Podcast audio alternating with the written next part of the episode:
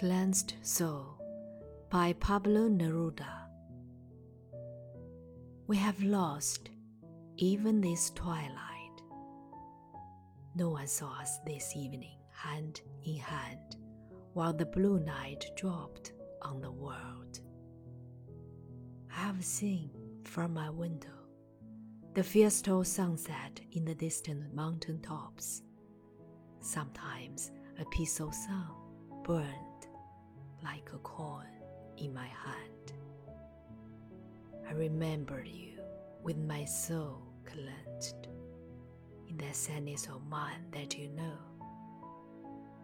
Where were you then? Who else was there? Seeing what? Why will the whole of love come on me suddenly when I'm sad and I feel you are far away? Book fair that always closed at twilight, and my blue sweat rolled like hurt dog at my feet.